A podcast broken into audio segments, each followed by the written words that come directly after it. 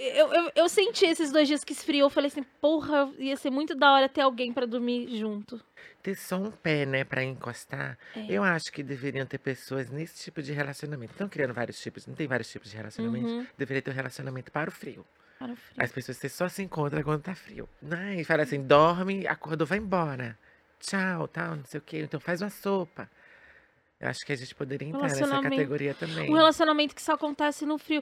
Relacionamento frozen. Frozen. Oh, eu quero! Sabe, ah, sabe o que? Eu, eu, Porque eu- no carnaval ninguém merece, né? É, não, então, no final tem um combinado. Não tem um combinado? Aí as pessoas estão respeitando o combinado. Sempre tem que ter relações, tem que ter combinados. E essa coisa de da gente ter um relacionamento no frio é importante. Assim como não ter no carnaval, no verão, no alto verão. É muito calor, né? Exato. Então precisa dispersar os corpos, interagir um pouco com, com o outro para trocar o suor, né? O suor para tentar entender como é a química que brota de cada pessoa. Eu acho chique isso. Ah, eu gostei da sua proposta. Eu vou tentar adotar, porque eu sou ciumenta pra cacete. Você é ciumenta? Muito. Eu sou uma escorpiana real, sabe? Nossa, é escorpião. É real. Mas eu não. Mas meu ciúme não é aquele ciúme assim. Tipo, não faço bafão, entendeu? E assim, eu tinha tanto ciúme. E hoje eu tô mais organizada, porque eu já tive tanto ciúme.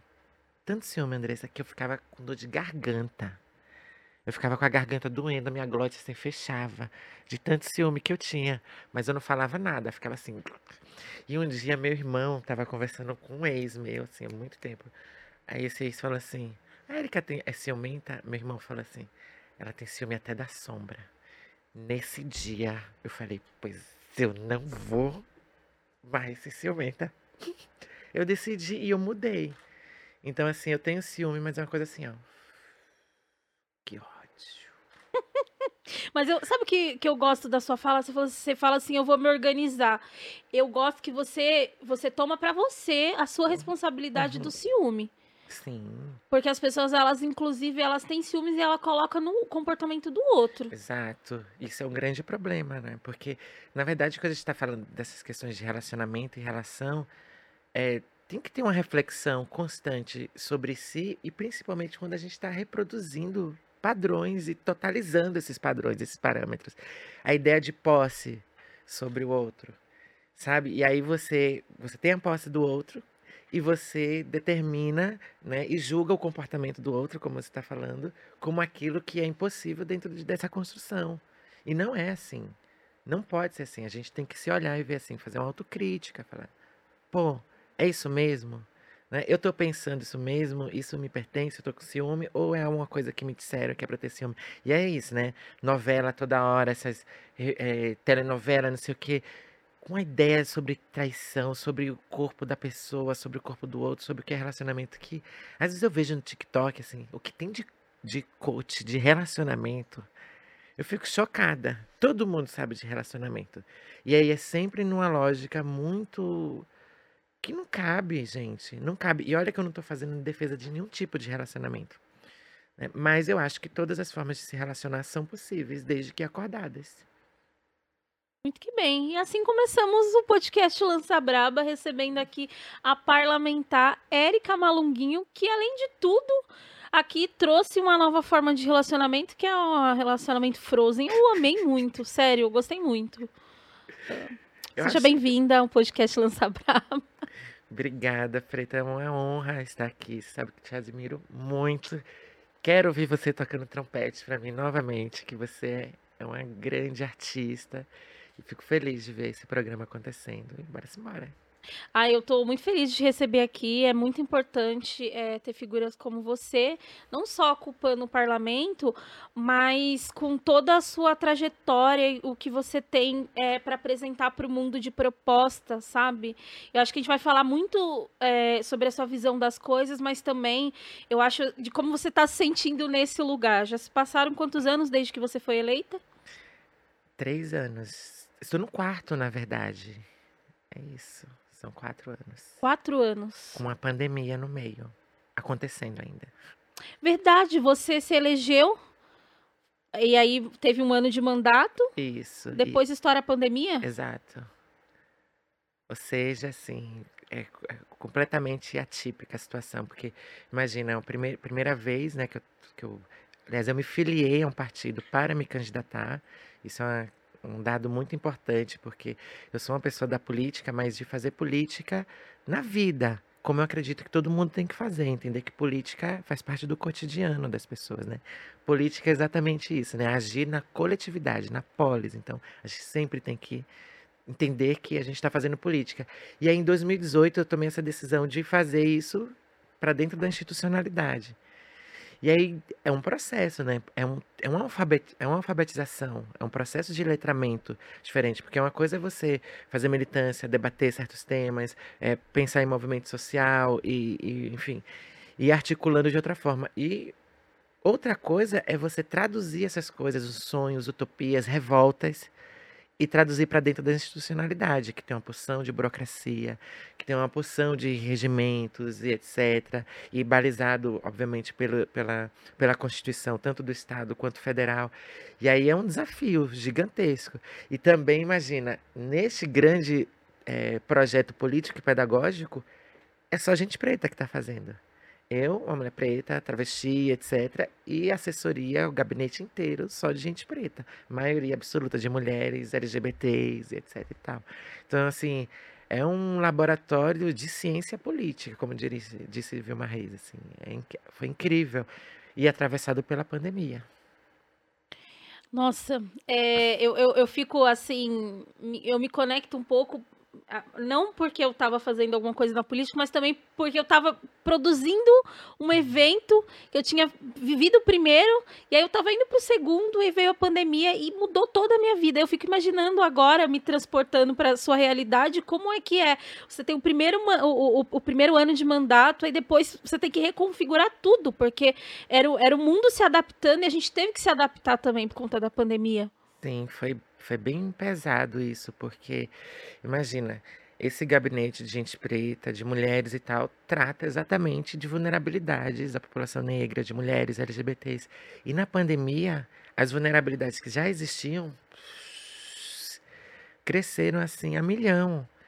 E aí o que acontece? Um monte de gente desempregada, passando fome, indo para a rua. Então, assim, a gente teve que reconfigurar tudo, essa coisa da, é, do trabalho remoto, etc e tal. É, é, é uma parte difícil da adaptação, mas o que pegou mesmo foi a gente tentar atender as urgências que estavam estourando.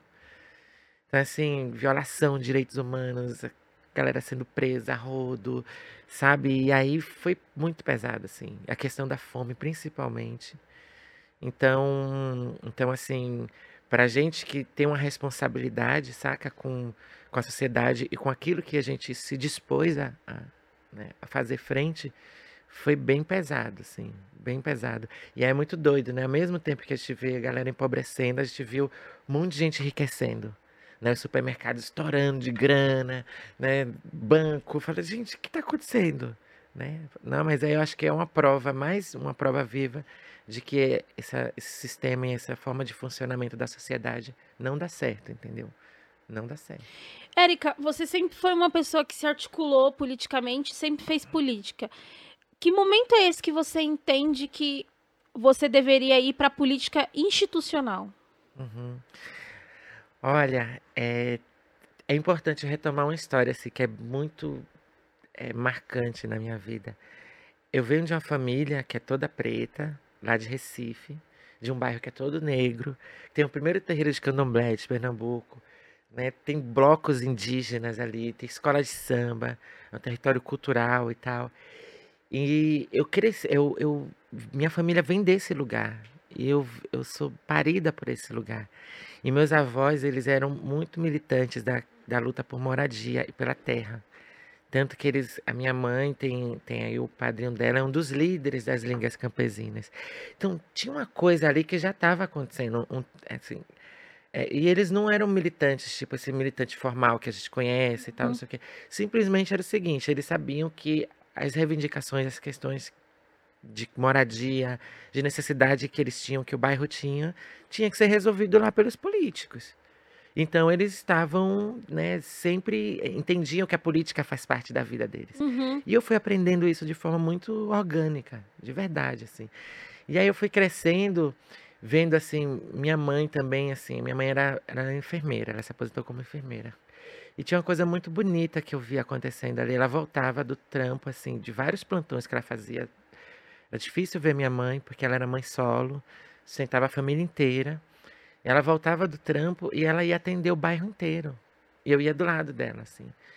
Sabe? E aí eu, eu, eu fui aprendendo a vida assim, entendendo, pensando que a política, né, era um lugar para se resolver coisas e que tinha uma relação de solidariedade, de compromisso com a coletividade, com a comunidade que é indubitável, que não se pode negociar.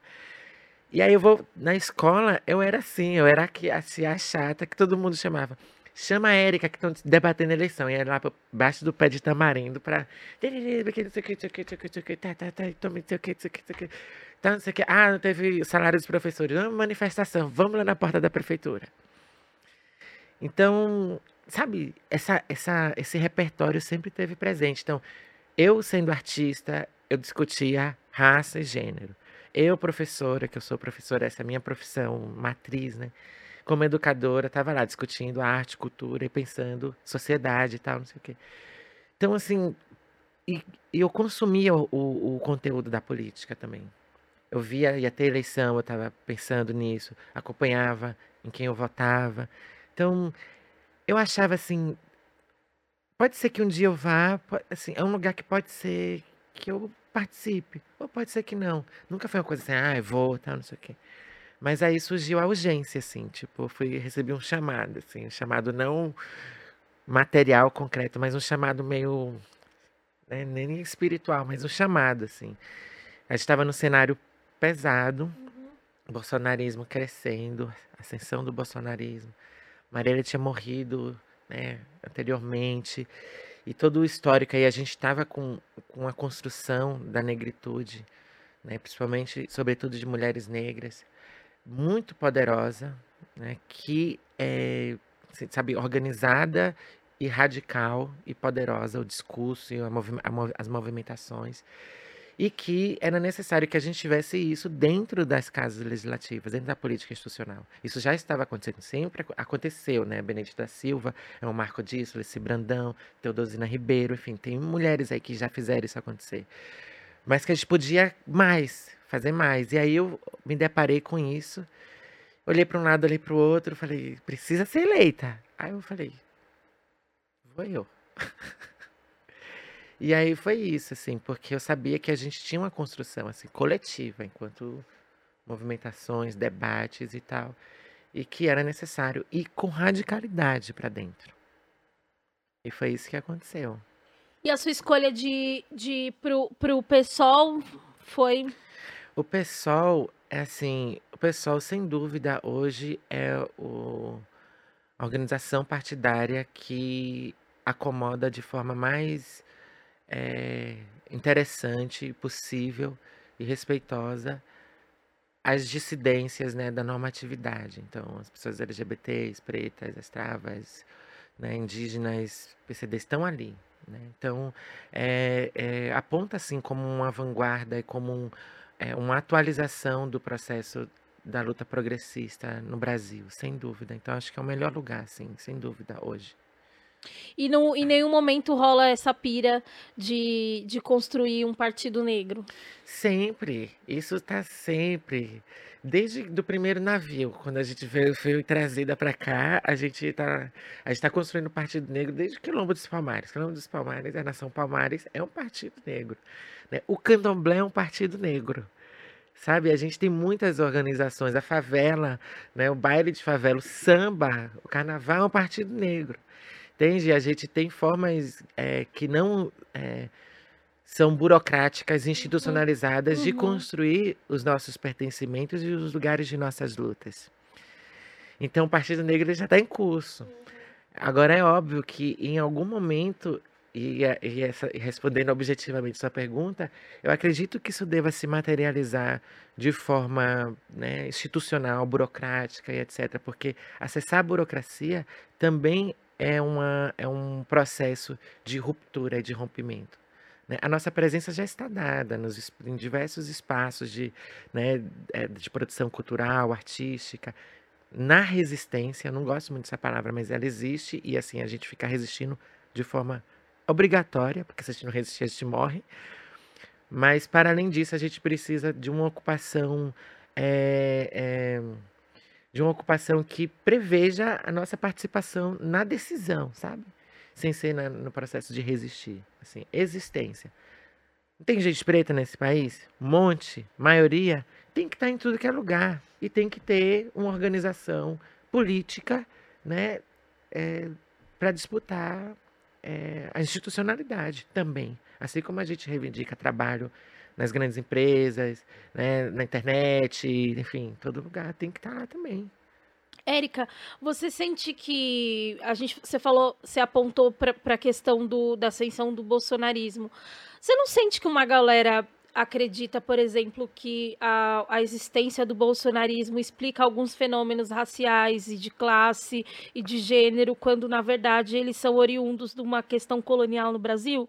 Mas sem dúvida, sem dúvida. Eu lembro que é, no primeiro ano de mandato, eu fui, eu fui convidada para ir a Paris para fazer falas, etc e tal, é, como parlamentar, mas também como artista e tal.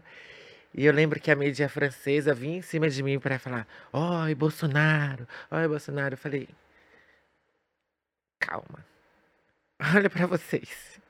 E Napoleão Bonaparte? Sabe?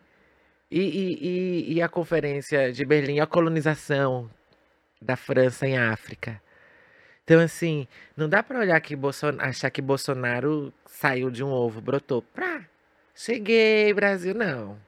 Ele é fruto, sim, de um processo histórico, colonizatório, de um processo de violência, de discriminação, de machismo, todas as violências que a gente conhece, machismo, LGBTfobia, racismo ele é fruto disso e que sempre esteve presente. Quando a gente estava na escravidão, né, que ainda existe, mas enfim, na, na escravidão de um processo colonial, tinha uma galera lá, tinha os abolicionistas lutando pela abolição da escravatura, e tinha uma galera que não queria abolir a escravatura. Na luta pelos direitos de mulheres, das mulheres, né, tinha, aliás, ainda tem opositores à emancipação da mulher nos espaços de trabalho. E agora a gente vê com muita pungência em outra atmosfera, eu não estou separando isso em tempo, sabe? Porque isso tudo acontece agora. A gente está lutando pelos direitos LGBTs, tem uma galera aí em oposição. E assim, isso é fruto de uma história. Sempre houveram é, pessoas que é, tentam é, tapar, né, assorear o rio, sabe? Que tentam bloquear a vida, porque é isso que eles fazem. E Bolsonaro é fruto em linha reta disso. De regimes totalitários, do poder hegemônico, da branquitude, sabe? De uma cultura que é fundamentada num princípio religioso, religioso fundamentalista, sim. Sabe? De, é de processos de exploração, então ele é fruto disso e que sempre teve aí. E aí é importante que a gente desvele isso e fale assim, e sempre teve aí, mas não é só ele. Tem uma galera. Eu sei que tem uma galera que votou assim, né, crazy sim, Bolsonaro, né? Votou nele porque tem esse discurso aí que ele fica colocando para cima de segurança pública, porque o Brasil tá muito violento, não sei o quê, mas nada melhor do que um discurso de segurança pública, né, de, de criar esse caos de instabilidade política para que regimes totalitários apareçam. Então, né, enfim, aí ele fica acionando esse discurso que leva uma galera junto com ele. Né? Mas quando isso está sendo desvelado de forma assim, acho que está todo mundo, muita gente está organizada entendendo assim, tipo, Bolsonaro, não, não, não, não, não, não. Entender que ele representa uma parte da sociedade e que permanece, que não vai ganhar essa eleição, mas que permanece, que vai permanecer. E a gente precisa expurgar para além dele essa mentalidade de separação sectária que discrimina pessoas, etc e tal. Isso tem que ser feito. Isso, né? E falando em fundamentalismo religioso, como dialogar, inclusive enquanto pessoas negras, com quem é, rechaça as nossas religiões de matriz afro? Olha, Andressa, isso é um processo, até Rolou, respirei é, eu ia fundo. falar isso, rolou até um respiro fundo. Nossa, porque é, é, eu cansei de achar que era só ignorância. Não dá para achar que é só ignorância. Não dá para achar que é só desconhecimento. É maldade mesmo. E eu não estou falando da massa que segue as lideranças desse fundamentalismo. Estou falando das lideranças, elas são maldosas, elas são perversas. Elas querem impor um modelo, a forma deles pensar para todo mundo. E aí, para impor essa forma de pensar, estão matando pessoas, estão matando é, e perseguindo os terreiros, as casas de candomblé, estão matando e perseguindo as diversidades existentes. Então, assim, como dialogar? Eu primeiro que eu acho que não tem, não existe, não há possibilidade de um diálogo, porque eles já se mostraram é, impermeáveis a qualquer diálogo. Cabe à sociedade que é, é a parte da sociedade que é organizada, que é progressista, que se diz libertária, junto com o poder público, tomar ações propositivas e afirmativas. Tipo assim, vamos tombar alguns terreiros de candomblé. São né, que tem aí relevância histórica. Criar é, proteção para esses territórios. Afirmar e dar visibilidade positiva do candomblé na televisão, na mídia, trazer lideranças, essas lideranças, para debater diversos temas que não estão relacionados a um processo de é, convencimento espiritual, mas sim de apresentação da cultura do candomblé à sociedade, para inclusive romper os estereótipos e todo esse processo que foi construído culturalmente. Então, eu não acredito que haja, infelizmente, diálogo possível. Eu acho que cabe, repito, ao povo progressista, tem uma responsabilidade, inclusive, com isso. Né? Uma responsabilidade de é, afirmar as matrizes africanas, né? o candomblé, a pangelança, que diz respeito às matrizes dos povos indígenas, a jurema, é, trazer de forma positiva e colocar como parte da discussão, sabe? Afirmar positivamente. Acho que é assim que a gente vai dar continuidade a, e tensionar essa história de forma positiva, porque eu não acredito que haja diálogo. Quando você fala do diálogo, é muito mais nessa coisa do, dessas lideranças, né, que são as que colocam. Nossa, gente, há tempos atrás, uma amiga foi para acompanhar a, a mãe do, do esposo num culto. E chegou lá, tinha várias fotos de vários parlamentares, isso na igreja, várias fotos de vários parlamentares e ele colocava todo mundo para orar por esses parlamentares. Então tinha figuras do Congresso e as pessoas dentro da igreja tinham que orar por essas pessoas. E, e ela ficou tão absurdada assim que ela falou assim: Eu nunca mais vou voltar nesse lugar. E eu só fui, na verdade, porque eu queria ser gentil com a minha sogra. Uhum. Eu não vou voltar nesse lugar, porque isso fere minha existência. E, e, a gente está a, caminha a passos, passos largos também para esse lugar de, de de violação de direitos e quase tinha um voto de cabe, cabresto, mas quase reconfigurado dentro de uma religiosidade é, que usa muito de principalmente é, dessa ausência do Estado, né? Que o, o, o, onde existe ausência de Estado, ou vai ter o crime ou vai ter a igreja. Exato. E existe muito isso, né, no Brasil. É... Sim. É, é, eu, eu lembro dos conteúdos de história que a gente, né, aprende na escola, tem um momento da história que, que se chama teocracia, né? que é exatamente o Estado teocrático, é exatamente o Estado religioso. Né? É um Estado que é gerido é, pela religião. E diz que, que a gente não tem um Estado teocrático, diz que a gente está numa república democrática, né? no presidencialismo, etc. Mas não é, não é verdade o Estado deveria ser laico. O que é um Estado laico? É um Estado que não é determinado por orientação religiosa nenhuma, inclusive porque as pessoas são livres para professar a fé ou não, se não quiser ter fé, se não tem fé. Então, o Estado laico é que é, assistencia e cuida de absolutamente todo mundo, e não baseado em valores construídos dentro de qualquer dogma religioso, qualquer, qualquer construção religiosa Primeiro é isso. A gente tem um Estado laico que não deveria ser gerido. Só que você vai para qualquer instituição, repartição pública, você tem um crucifixo. Que Estado laico é esse? Que Estado não teocrático é esse? A Assembleia Legislativa e todas as casas legislativas desse país iniciam os trabalhos legislativos agradecendo a Deus. Em nome de Deus, em nome de Deus, em nome de Deus.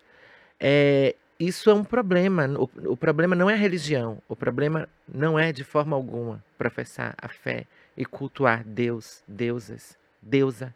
Não há problema, obviamente, as pessoas são livres e devem expressar sua fé da forma que quiserem, ou não expressar para quem não tem, né? Os ateus, agnósticos. O problema é determinar esse espaço público, que é de todo mundo, a partir de um prisma religioso. Eu lembro que eu fiz uma intervenção uma vez que no dia que eu fui abrir a sessão, eu falei em nome do Estado laico, onde as pessoas são livres para professar sua fé ou não, estão abertos os trabalhos. Eu mudei o texto, porque esse texto ele vem, ele já vem, ele já vem pronto e a gente recebe esse texto para ler, né? Em nome de Deus. E eu, eu refiz o texto, fiz outra coisa e toda vez que eu subia lá no plenário eu dava um laroyexu. Exatamente, para criar um tensionamento, dizer que não, não é possível essa, essa totalização, né? essa, essa, essa ideia hegemônica. Enfim, e aí voltando que você estava falando sobre essa contextualização, assim, é muito, é muito, é, é, exatamente isso, né? O Estado não opera e aí tá lá, você tem igreja, né? Você tem um crime.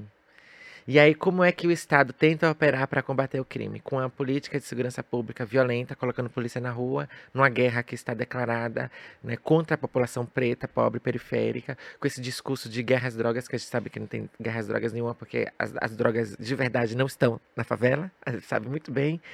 Então, assim, é exatamente um Estado equivocado que trabalha para eliminar pessoas e permite, por exemplo, que haja essa proliferação gigantesca né, de, de, de igrejas, porque uma vez que você não tem acesso a lazer, a cultura, a um processo formativo educacional né, de qualidade né, e, e, e bom, é, é óbvio que você vai procurar uma, uma forma de pertencer àquele lugar. E aí, olha o que tem: a igreja ou crime. Não é nem para dizer que tem um terreiro, tem igreja, tem, tem um budismo, nem para dizer que há uma diversidade. Está entendendo que assim a população pobre, preta, vive encurralada. E aí você soma com isso tá no busão lotado para ir trabalhar, receber pouco, não conseguir nem comprar comida, pagar aluguel, pagar, sabe, assim, o nosso povo vive num estado de, de né, num estado de violência, assim, num, num, num, num sentimento de, de, de violência, de, de abafamento, de, esprem, de ser espremida, que eu digo assim, nossa, nosso povo é muito bom, cara, muito bom. O nosso povo é muito bom porque poderia ter explodido isso já, essa panela de pressão. Como é que se consegue viver espremida por tudo isso? Não dá. Não dá. E aí o Estado fica colocando mais lenha nesse, nesse fogo, nessa, nessa panela de pressão. E aí o preço das coisas aumenta. E aí não tem o transporte, diminui o busão que tinham cinco, aí coloca, deixa três. Aí vai espremendo. Aí fica proibindo os bailes, que é um, os passos de lazer da juventude, quer proibir as batalhas de MC. Aí vai espremendo mais, vai espremendo mais. O que, que eles esperam que aconteça? O que, que eles esperam que aconteça? Assim, se quem semeia vento colhe tempestade, gente. Assim, está no saber popular. Né? Não dá para achar que vai sair flor se você está plantando espinho sabe? E aí, assim, é, é, é, triste, assim, é triste olhar esse cenário, mas eu digo uma coisa, assim, eu digo uma coisa, assim, eu sempre digo, a violência que bate no nosso povo, na quebrada, volta. Volta. E é por isso que a burguesia, que a classe dominante brasileira, vive com o carro blindado, com o muro alto, com medo, assustada. Porque isso, e o próprio poder político vive assim com medo, porque isso foi que está sendo cultivado por vocês mesmos. Vocês estão criando uma armadilha para vocês mesmos. E assim, aí você vê o alto índice de criminalidade, tá, não sei o quê, porque as pessoas estão roubando, estão matando. Mas o que, que vocês estão oferecendo para as pessoas? Vocês estão oferecendo a morte. Elas vão devolver o que para a sociedade? Se não um registro e aquilo que ela consegue a partir de uma cultura de morte. Então, acho que é isso. E aí, é, é, é essa encruzilhada. Não, não é encruzilhada. Encruzilhada é coisa boa. Encruzilhada é coisa de Exu. Abre caminhos. Mas é nessa. É nessa. Como é que eu posso dizer? Nesse labirinto, sabe? É, um labirinto. Nesse labirinto que a gente vive, sabe? Entre o crime e a igreja. Não existe isso, não pode. E você traz, um, traz uma coisa também sobre, que eu acho importante a gente levantar, que é sobre a, as eleições e a gente está falando, a gente tá falando diretamente da cidade de São Paulo e você é uma parlamentar que representa também a cidade. O que que o que está acontecendo? A gente, eu, eu, eu, a gente estava conversando tempos atrás com os amigos. Parece que a cidade está abandonada, mas abandonada no sentido de existe não de ausência de poder, porque o projeto continua acontecendo, pessoas continuam sufocadas, pessoas na rua, não existe a, a, a política para Cracolândia é, é, é, polícia, mas se afastou-se uma figura que, que inclusive, que possa é, assinar, né? Mas o projeto continua. Uhum. Uhum. Quase uma sensação de não tem prefeito. Eu vou chamar Timaya para chamar o síndico. Timaya. Vamos chamar o síndico? Cadê o síndico da cidade, né? Só uma parte, gente, meu ronco da minha barriga tá saindo aí. que minha barriga tá breu, breu, breu, breu, breu, breu. Tô com fome. É...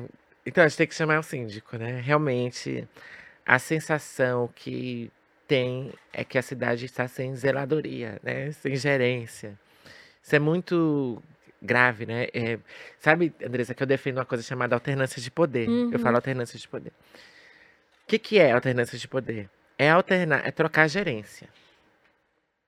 Assim, precisa trocar a gerência das, das cidades, dos estados, do, do, do país, sabe? Em âmbito global, a gente precisa trocar a gerência. Porque quem gerenciou o poder até agora, e eu estou falando poder político, mas também não, não apenas, é, foi um grupo único. Que sabe, brancos, gêneros, normativos, etc. Ocidentais. E olha o resultado. Olha o resultado que a gente tem. A Cracolândia é um resultado. Esse número de pessoas em situação de rua é um resultado. A violência a rodo é um resultado. Né? Desmatamento da Amazônia, desmatamento dos recursos, é, é, a extinção, né, quase extinção dos recursos naturais é um resultado. Então, assim, ou seja, quem estava gerindo até agora não pode gerir, gerir mais, não pode gerenciar mais. Que deu errado, deu ruim, entendeu? Alternância de poder, tem que trocar. E aí, vamos voltar para a prefeitura, assim. Não é admissível, assim. Qualquer gente, se liga nisso, assim, se liga, de real, muito real não pode, de forma alguma, escolher alguém que vai gerenciar né, o Estado, o município, enfim, vocês vão votar, que não tenha no discurso e na prática é, uma fala, né, um posicionamento sobre a pobreza, sobre a miséria, sobre as pessoas estarem na rua. Não existe. Não existe nenhuma figura da política, não pode existir nenhuma figura da política e não só da política institucional, eu acho que isso é responsabilidade de todo mundo, que não se solidarize e que não busque formas de acabar com esse ciclo de miséria. Assim, precisa ter. Então, assim, quando a gente olha para a cidade, a gente fala assim, a cidade está abandonada, né? E aí você até falou assim, não, o projeto está funcionando, o projeto né, de, de morte, a necropolítica está funcionando, etc. Porque isso não pode acontecer, isso tem que ser freado. Assim, isso tem que ser freado. E não precisa você ter seu celular roubado, né? para você ah, entender que, que, tá, que tá dando ruim. Né? Não precisa você ver mais pessoas morando na rua. Não precisa chegar o frio para você entender que tem um monte de gente, tem famílias morando na rua, crianças na rua, que tem pessoas na rua. Que as pessoas chegaram, chegam no nível, chegaram no nível tão é, é, de vulnerabilidade e de abandono que constroem aquilo que a gente chama como Cracolândia. Não dá para achar isso normal. Não dá para a gente passar direto por isso assim. E assim, a cidade está abandonada sim, mas ela é, enquanto houver gente morando na rua, isso é um sinal clássico de que há um abandono, porque a cidade abandonada significa abandonar as pessoas. É isso. Há um abandono do poder público em relação às pessoas. Porque o material básico né, da política e de qualquer pessoa que trabalhe é, deve ser as pessoas. Assim, as pessoas é, são, são a regra, entende? Né? Precisa, a gente precisa de gente que, que seja humana o suficiente, humanitária o suficiente para olhar para isso. Então, tá abandonada sim, infelizmente. É triste, é triste, mas vamos trocar a gerência. precisamos, precisamos. E nessa discussão toda de política e legislativo, a gente também precisa falar sobre as figuras. Eu não quero nem falar nefasta, porque às vezes a gente fica colocando a culpa em Satanás e nos demônios, mas a galera tá lá de boa fazendo outras coisas. Essas pessoas, elas na verdade, elas são fascistas, elas são é, é o projeto que elas acreditam, entendeu? É o projeto, elas querem morte, né? Elas querem morte de determinadas pessoas e corpos. Mas a gente ap aparece essas figuras dentro da política, se instauram, né? E levam para um, um discurso que é despolitizante no sentido de que, ah, eu não sou político, no sentido, ah, eu não sou essa figura política, mas no final tá fazendo política, né? Porque tudo é político. A escolha de você fal é, falar que você é a favor de, de armar a população é uma escolha política. E essa violência de gênero, racial, ela tem escalado para dentro dos espaços é, legislativos, né? Sim. E aí é uma coisa, é assim, como a gente quase não estava, a gente quase não está ainda ali dentro, era como se não existisse a violência. Mas ela sempre teve na sociedade e tal, não sei o quê. A gente lá, isso faz assim, puff, explode. É importante dizer que aquilo é um reflexo da sociedade. Então, assim, o que está acontecendo ali é violência que já tem fora. Então, uma vez que os discursos de, o, o, fundamento de raça, discurso em prol a população preta, vai tomando mais contorno, se consolidando, isso vai ser combatido pelos anti-abolicionistas, porque eles, esses, esses caras e essas mulheres, que também são mulheres que fazem isso, que se opõem a, a, aos direitos das, da população negra, as cotas, por exemplo, entre outras ações importantes, são escravagistas. Se estivéssemos no Brasil colônia, eles seriam os que açoitariam a gente. São escravagistas essas pessoas. Eu não vou esquecer disso e a gente não pode achar que não são. Eles são escravagistas. Eles iam lutar contra que abolisse a escravatura.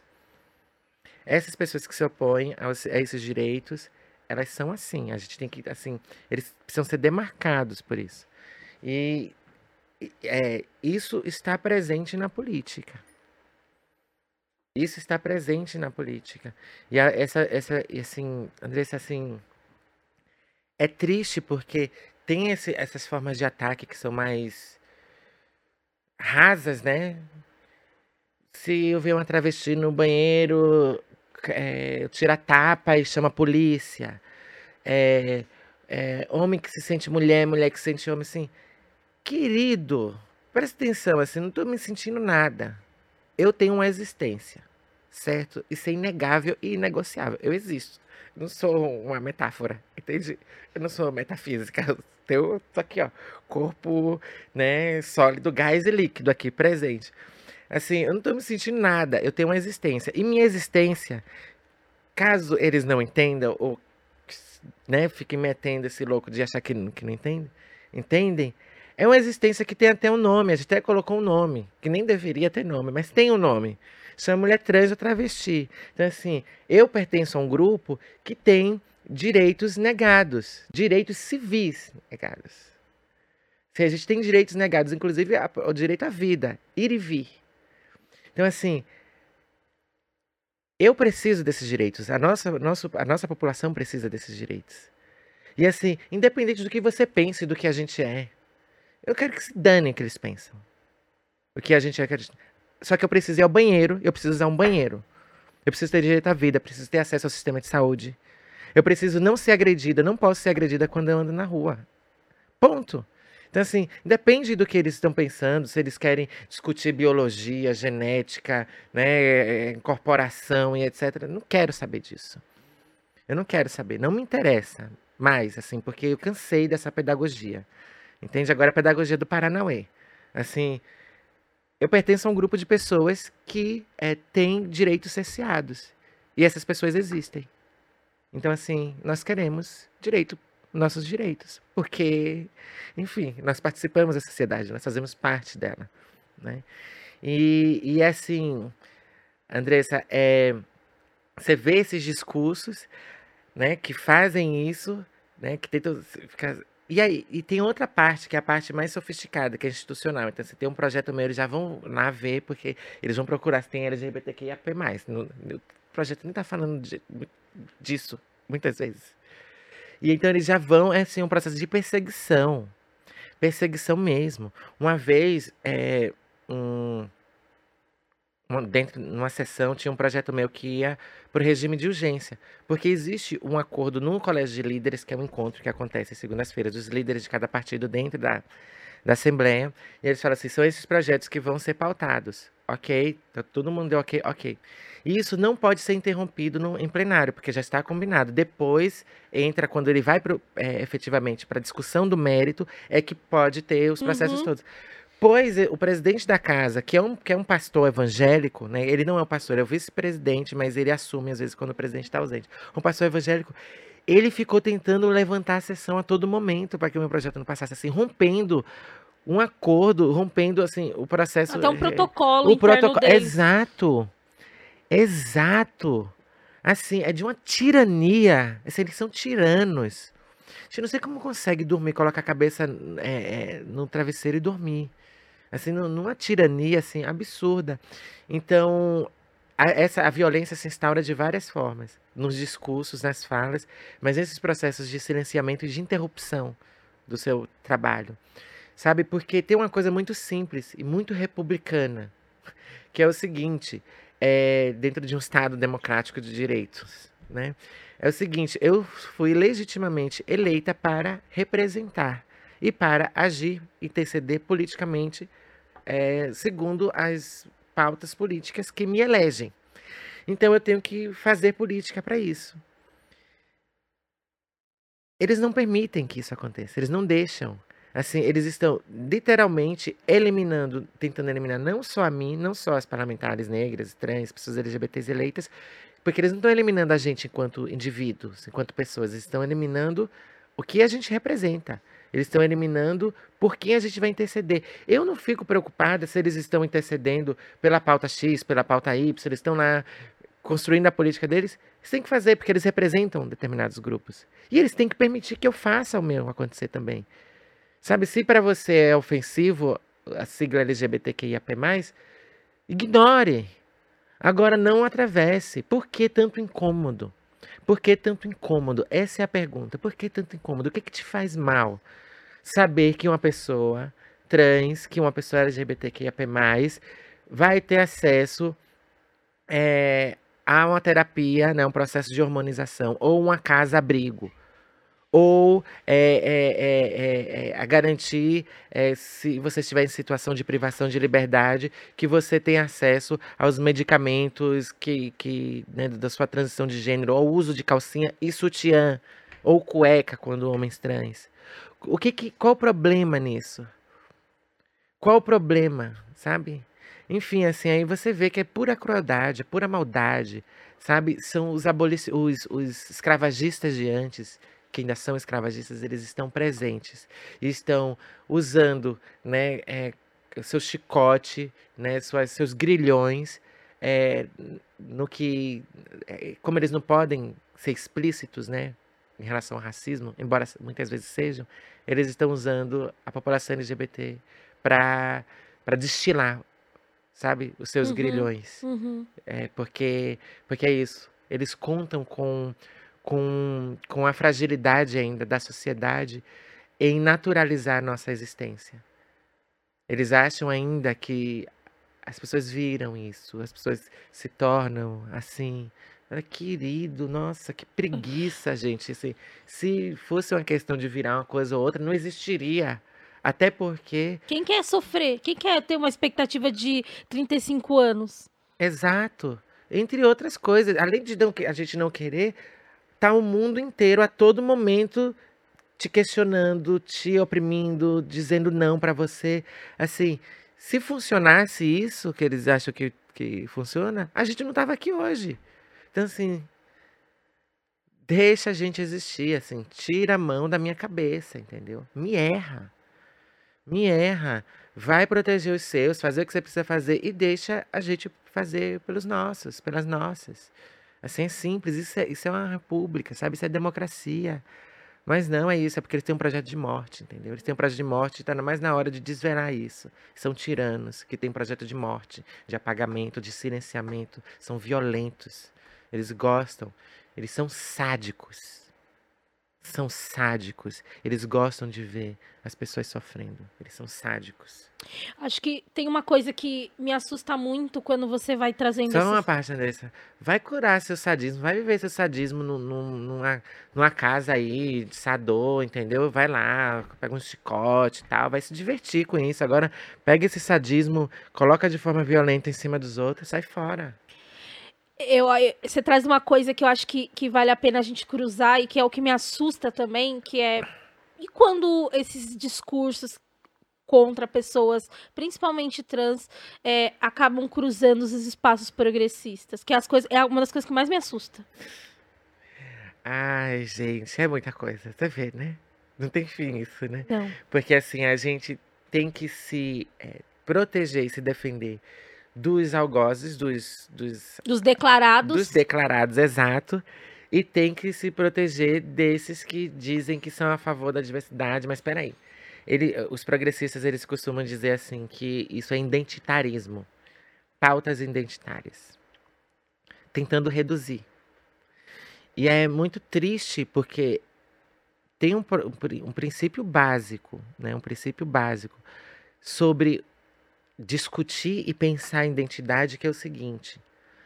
Identidade não é algo é apenas não é a- apenas uma declaração de identidade.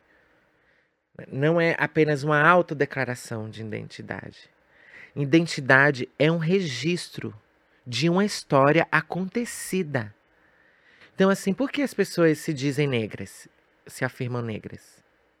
Porque houve um processo colonizatório que chegou no continente africano e falou assim: negro.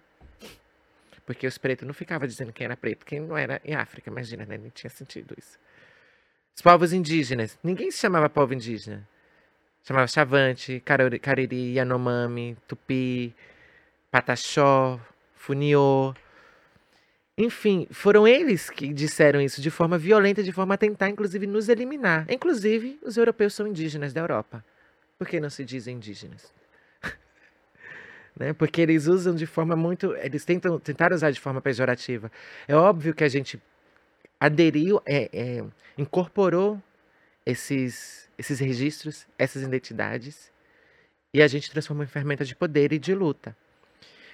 Mas é, entender identidade é pensar nisso, nesse processo histórico, de sermos ter, termos sido nomeadas, de é, é, ter um processo aí de colonização, de escravização, de violência e é, de luta, né? De, de luta em relação a isso.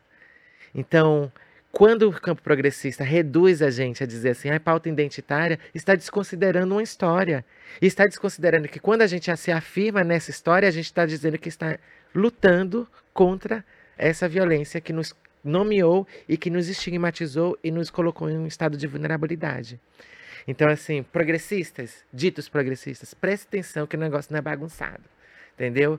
Preta não é bagunça, trava não é bagunça, entendeu? Quando a gente está se afirmando nesse lugar, não é sobre forma, apenas, é sobre conteúdo, é sobre um registro histórico. E se vocês não prestam atenção nisso, vocês estão participando do conjunto de violências que incide sobre nossos corpos, mas não só sobre a gente, na totalidade da sociedade, porque a maioria da população é preta, entendeu? Porque é, a população LGBT é gigante, é a maioria da população é de mulheres. Então, não desconsidere a identidade. Coloca como se fosse uma coisa rasa. A gente está falando de coisas profundas. E digo mais, porque esses progressistas, eles dizem que a questão do é, que, que, que eles colocam classe à frente de tudo, né? Eles falam que a questão é a luta de classes. Uhum. Assim, acho que a gente vai ter que discutir, rediscutir isso. Porque classe é consequência de raça no Brasil, por exemplo. Uhum. As pessoas são pretas, indígenas, logo empobrecidas por conta de um processo histórico. Então, classe é uma consequência disso, é diferente de pensar classe na Europa. Então, assim. Que é inclusive coisas que, que, que uma galera, que inclusive marxista negra aponta. Uhum. A Angela Davis aponta bastante sobre a discussão de classe e raça. É, existe, eu acho que tem aí um negócio quase que é, intencional de apagar um debate racial e colocar ele numa caixinha como se fosse uma identidade, e que aí fica também difícil de, das, das, pessoas brancas se identificar enquanto brancas e serem classificadas enquanto um grupo social. Putz, você faz parte de uma raça. Porque é isso, as pessoas brancas, elas costumam se achar seres universais, né? Tipo, não, irracializáveis. É. Tá boa. Aqui não, meu bem. Neste Brasil, não. Eles se acham irracializáveis. Isso é muito é, é engraçado, né? Porque parece, né? a gente está falando sobre violência, dores, opressão, etc e tal. Mas nem tudo é sobre isso, sabe? Então, os brancos, eles têm medo de se racializar porque eles entendem que existe privilégios. E aí você vê assim, ah, eu sou branco, mas sou pobre. Ah, eu sou branco, mas meu avô veio muito mal da Itália. Ah, eu sou branco, mas gente, sabe, tentando trazer para si uma opressão que assim, gente, a gente não está disputando opressão e dor. A gente nem queria estar tá discutindo isso. E eu não estou querendo hierarquizar dores de ninguém, porque não é uma Olimpíada quem sofreu mais, entendeu? A gente está falando disso aqui, a gente tem um retrato. Se gente for tirar um retrato hoje do Brasil, você tira um retrato e assim, o retrato vai sair lá. Vai olhar para a quebrada, vai olhar quem está morando em parafita, vai olhar quem está morando na rua, vai olhar quem está dentro da, das prisões, vai olhar que tem quem é menos remunerada no trabalho. O retrato do Brasil é esse. A gente precisa fazer uma reparação. Ponto. Acabou-se. Acabou-se. A gente precisa fazer uma reparação. Está na, até na Constituição Federal. Né? Tratar, é, tratados desiguais com desigualdade. É ruim esse texto, mas quer dizer o seguinte: né? quem está atrás na corrida, você precisa. Né? É, potencializar para que né, estejam no mesmo lugar, na mesma posição, para que a gente tenha o exercício da democracia, as pessoas possam disputar igualmente a sociedade, viver a sociedade de forma equânime. Né? Então, assim, as pessoas brancas que não entendem isso, assim, se não querem entender, eu acho que é um, isso é um exercício do racismo, né? A mentalidade racista. E quando a gente fala branquitude, nem a gente está falando de uma pessoa branca, acusando a pessoa branca, você é branco. Não, gente. Você é branco, vou tomar tudo que você tem. Não, gente, olha, poderia ser, mas não é. devolve, não tomar tudo que você tem, devolve, porque assim. Imagina, tem até um vídeo muito legal que chegam, chegam uns indígenas assim no apartamento, então cheguei aqui na sua casa, tô levando as coisas, entendeu? Tipo, como eles fizeram com a África e fizeram aqui com, com as Américas, né? É, não é isso, saca? Quando a gente fala branquitude, a gente tá falando de uma lógica de poder. Tem negritude? Não é um conjunto de pessoas pretas que desrespeitam a cultura. Eu sei, eu sei que negritude diz respeito a coisas muito positivas para nós, pessoas negras. E branquitude realmente é uma coisa bad, ruim. E tem que pensar, é uma lógica de poder hegemônica que é, teve a gerência global, na gerência do mundo, a gerência do, do Brasil até hoje, e nos legou a isso, nos deixou isso como resultado. Branquitude é uma lógica de poder violenta que nos, e que atravessa muito né, as nossas vidas em todos os lugares. Eu costumo falar, é, quando eu estou trabalhando, eu, eu, às vezes eu paro e penso, falando, putz, eu não, né, não tô mais militando, não estou mais em movimento social, mas aí eu lembro que, por exemplo, quando eu sento para assistir um filme, e aí eu, eu, eu vejo as escolhas de determinado diretor, eu falo, putz, olha aí o racismo. Porque perpassa todos os lugares e todos os espaços, conscientemente e inconscientemente. Então, às vezes, o, uma discussão que tem muito dentro do, da, dentro do cinema e a, e a, questão racial é por que, que você sempre tem que colocar é, personagens negros estereotipados, ou os que vão mais sofrer, ele não tem história. Ele é, ele, o Spike Lee ele fala muito né, sobre o, o Tolkien, né, ele, vai ele vai servir de muleta para pro, pro, pro, pro, pro personagem principal e aí ele não tem história, ele é só uma muleta. Então aí você uhum. vai olhando tu, todos os lugares da vida e o quanto isso nos atravessa e vai nos atravessar para sempre, porque não tem. Tá exato, dado, né? Exato, exato. Eu lembro de. A nossa Spike Lee é incrível, né? Inclusive, gente, assistam, faça a coisa certa. Eu amo aquele filme. Também. Eu amo aquele filme, amo. É, essa coisa de dos pretos não terem história, gente. Eu tenho uma amiga atriz, a gente conversava é, muito sobre isso, né? Que simplesmente a personagem dela estava no escritório e não tinha casa, não tinha família, não tinha nada. Assim, era, só, ela era uma pessoa dentro do escritório. Não tinha emoção, não tinha nada, nada se passava na vida daquela pessoa, né? E você vê que isso não termina, não, termi não terminou. Não terminou, não terminou. E mesmo quando a gente chega em espaços diferentes daqueles determinados, né? Quando a gente está, por exemplo, é, eu sou uma deputada, né? Eu estou uma deputada, tive é, acesso à escolarização e etc. Tenho uma condição econômica diferente, né? Da maioria da população negra brasileira. Mas não adianta Assim, não adianta porque eles vão encontrar um jeito de dizer você não é daqui.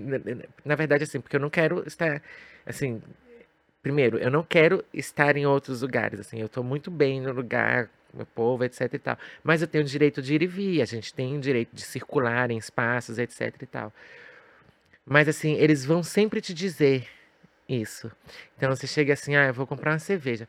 Pô, coisa simples, né? Uma cerveja. Quantas cervejas? Qual cerveja você tem? A mais barata é tal. Assim. Sabe? Eu tô eu falando, gente, mas por quê? Sabe por quê? Por que isso? E aí, eu, eu tô falando isso de uma coisa muito. que, que nem. Mas tá até um. Uhum. Dane-se. Mas eu tô falando de coisas que vão para além de ser perseguida em supermercado. Nossa. Ainda. Como é que pode um negócio desse? Tem, tem, uma história, não, você falou disso, me deu um gatilho aqui, porque, assim, é um, é, chega até a ser surreal, assim. A, a, eu morava de frente pro mercado. Pensa você morar de frente pro mercado. Significa que o segurança sabe onde você mora. Uhum. Não é tipo, eu cheguei no mercado e aí eu vim de um lugar e aí ele não sabe onde eu moro. Tipo, ele sabe onde eu moro. Uhum. Literalmente, o mercado era diferente. Ele me perseguia dentro do mercado. Não que o, o fato de eu morar de frente pro mercado signifique que eu nunca poderia roubar, mas é que você entende que se configura muitas dificuldades para se eu roubasse, eles iam saber onde eu moro, entendeu? E, e aí eu foi, aí teve um dia que eu simplesmente chorei muito. E eu decidi que não ia mais no mercado. Eu deixei de ir no mercado na frente da minha casa. Porque eu era perseguida dentro do mercado na frente da minha casa. Exato. E você sabe que eu não abro a bolsa? Não. Eu não abro a bolsa, assim, eu não atendo. Então eu fico com o celular na mão. Gente, Ou abre a bolsa bem assim, quase é, na frente das pessoas. Aqui, aqui gente, eu, vim, tô eu tô pegando nada. a minha carteira. Isso. Parece. Alguém podia fazer uma sketch, né? De como as pessoas negras se comportam no mercado. Gente, isso é de uma violência, é. né? Isso é uma, de uma violência. Porque você tá programada. E olha só, eu, assim, eu vejo um carro da polícia e fico assim. Gente. Sou uma parlamentar. Gente, eu sou uma, eu sou uma parlamentar, assim, mas eu, eu fico. Eu falo assim. Tipo, se ele não me conhece, se ele não sabe quem eu sou, se rolar uma abordagem violenta comigo e tal, não sei o quê, eu já fico assim, pensativa, já, já tem um protocolo na minha cabeça. Assim, porque isso assombra as pessoas pretas, assim, quando você é travesti, cara, assim, aí isso, aí o negócio vai indo para outros lugares vai indo para outros lugares, assim. E é muito, muito difícil, assim, muito difícil, sabe? Muito difícil, muito difícil, e assim, pra, assim, é tóxico, sabe? É tóxico. E isso é, cria na gente é, um estado de alerta. Tô em alerta. Então, dificilmente é, isso vai acontecer e vai passar de forma desapercebida ou ilesa. Eu lembro uma vez que eu tava na, na Lesp, uma moça, assim, do campo progressista. Ela, eu do nada tava discutindo um projeto de lei ali com assessoria, tá assim, um assunto estricto assim. Aí ela, do nada, do nada, ela fez assim. Nossa, é, como, como é que você consegue dormir? Aí veio com a mão no meu cabelo, gente, assim. Gente, por favor, olha, presta atenção. Agora, você imagina se nós chegássemos em qualquer lugar e passasse a mão no cabelo de uma pessoa branca, assim, como é que você dorme? Lava o cabelo. Como é que você lava o cabelo? Teve uma vez que a gente estava no, no, num lugar comendo, uma pessoa veio e pegou no queixo da minha amiga, assim, ó. Pegou assim, ó. Como você é linda. Eu fico imaginando a cena. Imagina duas pessoas pretas num lugar X e chegar no, no, numa, numa mina loira assim, tal, não sei o quê, e falar assim: Nossa, como você é linda. Eu fico imaginando o que aconteceria. Porque como é que eles acham que é possível atravessar meu corpo, o corpo dela, nosso corpo? E assim, quando essa pessoa ia passar a mão no meu cabelo, eu segurei na hora, porque o quê? Sou ninja, entendeu? Veio aqui a Matrix, a força da Matrix. Ela veio assim, eu. Uh! Segurei. Só que eu não segurei apenas, né? Eu segurei e fiz uma oração. Falei assim: olha, você está provando de forma muito objetiva que há muito racismo nesse país. Porque como é que eu, que tenho um corpo da maioria da população, você se acha no direito de achar estranho o meu corpo a ponto de vir tocar. Eu disse assim, mas mais uma coisa, não se toca numa cabeça de uma pessoa do candomblé. E eu estou falando assim com você porque eu gosto de você. Porque se eu não gostasse, seria diferente. Eu soltei a mão. E aí, assim, rolou aquela tensão, né? todo mundo, e eu, obviamente. Então, eu, eu, eu, eu lei, isso aqui, isso aqui, isso aqui, isso aqui, e fui viver a vida. E aí depois as pessoas vieram perguntar assim, ai, como ela ficou, ela ficou bem e tal. Vieram interceder por ela, eu falei, não me interessa. Assim, ela me entregou uma violência e eu redistribuí. Eu só fiz assim, ó, ricochitei, entendeu? Assim, tipo assim, eu não vou guardar essas violências comigo mais. Em outros tempos eu ficava em silêncio. Eu ouvia, veio, volta, entendeu? Veio, volta. A não ser que eu quero abstrair, mas assim, veio, volta. Tchau, tchau. Tipo, tipo pimbal. É. Vem aqui, toma de volta. Não, não existe isso. E a gente tá, a gente tá indo para o final, mas eu queria te, te perguntar: você vai se candidatar novamente? Como é que estamos nesse exato momento? Estamos no momento de finalizar né, o, esse mandato, essa mandata quilombo. Vamos entregar à sociedade o que nos propusemos, nos propusemos a fazer, o que a gente se comprometeu a fazer, de trazer para o centro das discussões o fundamento de raça e gênero. Eu digo fundamento, não uso a palavra recorte, não uso a palavra né, é, enfim, porque é isso que determina as relações de poder e as desigualdades. Então a gente vai entregar isso com recorde aí de destinação de verbas para os povos de terreiro, povo de axé, né, com trabalhos importantíssimos junto à população LGBT, né, é, lutando arduamente, ali, intervindo na violação de direitos, enfim, trazendo para o debate público aquilo que, né, que é importante que e aí não é porque eu considero importante, né?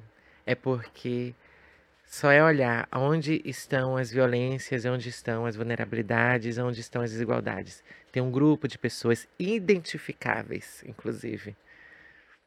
São pessoas pretas, LGBTs, indígenas, mulheres. Então, assim, todos os nossos esforços não só meu, mas de todo mundo deveria estar concentrado nisso para fazer essa desigualdade não ser mais desigualdade, né? Mas enfim, estamos fazendo essa entrega agora nesse final de período. E temos aí uma pré-candidatura à Câmara Federal, fazer com que esse projeto político se estenda à Câmara Federal. Bom, muito bom. A gente é, tá, tá encerrando, mas gente, é, é, é, muito louco porque eu, eu fiquei pensando, putz, vou perguntar de aparelho Luzia, mas eu queria tanto, tanto ouvir um pouco dessa, dessa, dessas, desse cotidiano político que você trouxe, é, das suas percepções políticas sobre as discussões de gênero, de raça, sobre uhum. o Brasil. Uhum. Fica o convite, inclusive, para quem quiser conhecer a Aparelha Luzia. Você quer explicar um pouquinho, só para só os ouvintes ouvirem? Ouvintes ouçam. é... A Aparelha Luzia é um quilombo urbano, um espaço de arte, cultura e política preta e aí tem diversas atividades, né, artísticas, shows, dança, performance, cinema, debates, etc e tal, com afrocentricidade, porque o afrocentro é o epicentro. E a Parelha responde uma coisa muito legal, que é assim, o que, que as pessoas pretas podem fazer quando não precisam pensar em racismo. A gente pode ter outros conflitos, outras tretas, outras elaborações, horizonte, projeção, a gente, assim, não tem racismo. O que, que a gente, vamos dialogar sobre outras coisas. Isso é já é um salto assim formidável do ponto de vista relacional e de sociabilidade, sabe? Você se nutre para enfrentar o mundo racista, porque né, o mundo é assim, a sociedade é assim. Então a parelhosia é esse lugar, né, que é isso, é um território de afeto, onde é uma, é uma grande obra de arte, a parelha, e o seu maior produto é a sociabilidade. É, eu acho essa coisa do espaço seguro, assim, se eu pudesse é, reduzir em algumas palavras, eu diria que é um espaço seguro. Eu acho que a gente precisa muito de espaço seguro, principalmente. Inclusive, principalmente, você trouxe todo um diagnóstico, sabe, da sociedade. Aí imagina você viver todos os dias com isso. A gente precisa muito falar sobre saúde mental e também sobre produção de espaço seguro. Então, uhum. a Parelha, eu acho que é um desses lugares, assim. É isso. E onde que a gente encontra é, você nas redes sociais? Vai sair site para a campanha? Como é que vai ser isso? Gente, Érica Malunguinho. Arroba Érica Malunguinho. É isso, basicamente. É vai Também ter tá site, na Vogue, é, né? Na Vogue, Strike a Pose. Tá. Tá na Vogue. Tô todo lugar, na verdade, assim. Me chamou batizado de boneca, eu tô. Você tem um batizado de boneca? Batiz... Desencontrei a Erika no karaokê. Ah! Maravilhosa. eu vou pra karaokê, batizado de calunga, entendeu? As calunga do maracatu, samba. Bom, e na Vogue também, né? Mas, mas assim, acho bem importante essa, essa coisa, né? Porque é, eu dei uma entrevista também para a revista Vogue e a gente sabe muito bem que existe uma, uma, uma discussão importantíssima sobre racismo na moda, uhum. né? E a moda é super importante. Moda não é usar roupa da hora, gente. Moda não é usar o que está, né, assim, no rolê. Moda é comportamento. Moda é cultura. Então, assim, que se traduz em também vestuário. E, e assim, tem revistas que, né, que vão realizando e elaborando isso e dizendo, ditando o que é moda. E a Vogue é uma delas. E o repertório dessa, como de todo mercado da moda, é baseado na mesma lógica da sociedade, racista, LGBTfóbica, etc e tal. Então, o que acontece? É, há um processo de revisão de algumas publicações. E a Vogue está acompanhando esse processo. E eu estou bem consciente e bem né, organizada. Inclusive, um abraço, Laís, uma fofa. Incrível. Inclusive, estou bem organizada nisso. Eu falei isso na entrevista. Eu estou participando dessa história porque eu estou de olho e vendo que, que estão se revendo, se repensando. Isso é muito positivo, gente. E assim, não é sobre a Vogue, é sobre a sociedade. E assim, a gente pode fazer um nome aqui de todas as empresas e tal, não sei o quê. A gente está num processo, a gente não quer mudar, a gente quer fazer diferente, a gente quer romper as violências, as desigualdades, todo mundo precisa fazer junto. Eu estava falando de política, mas não era só da política dentro das casas legislativas. É política feita no cotidiano, nos espaços de trabalho, no poder privado também. Então, assim, se todo mundo organizar direitinho, a gente consegue tensionar, inclusive, o poder político para se mover de outra forma. Né? Tem que ir para todo lado, assim, é contra golpe Black Trans Paranauê, para todo lado. Érica, muito obrigada, muito bom te receber. Espero te receber mais vezes. E você, ouvinte, muito obrigada por acompanhar. Siga a Erika nas redes sociais. Não esquece de ativar o sininho aqui nesse canal. E a gente também tá no Spotify. Você que tá no Spotify, corre pro YouTube só pra ver a beleza dessa mulher, gente. Ouvinte, muito obrigada. Érica, muito obrigada novamente. Tamo junto. É nóis.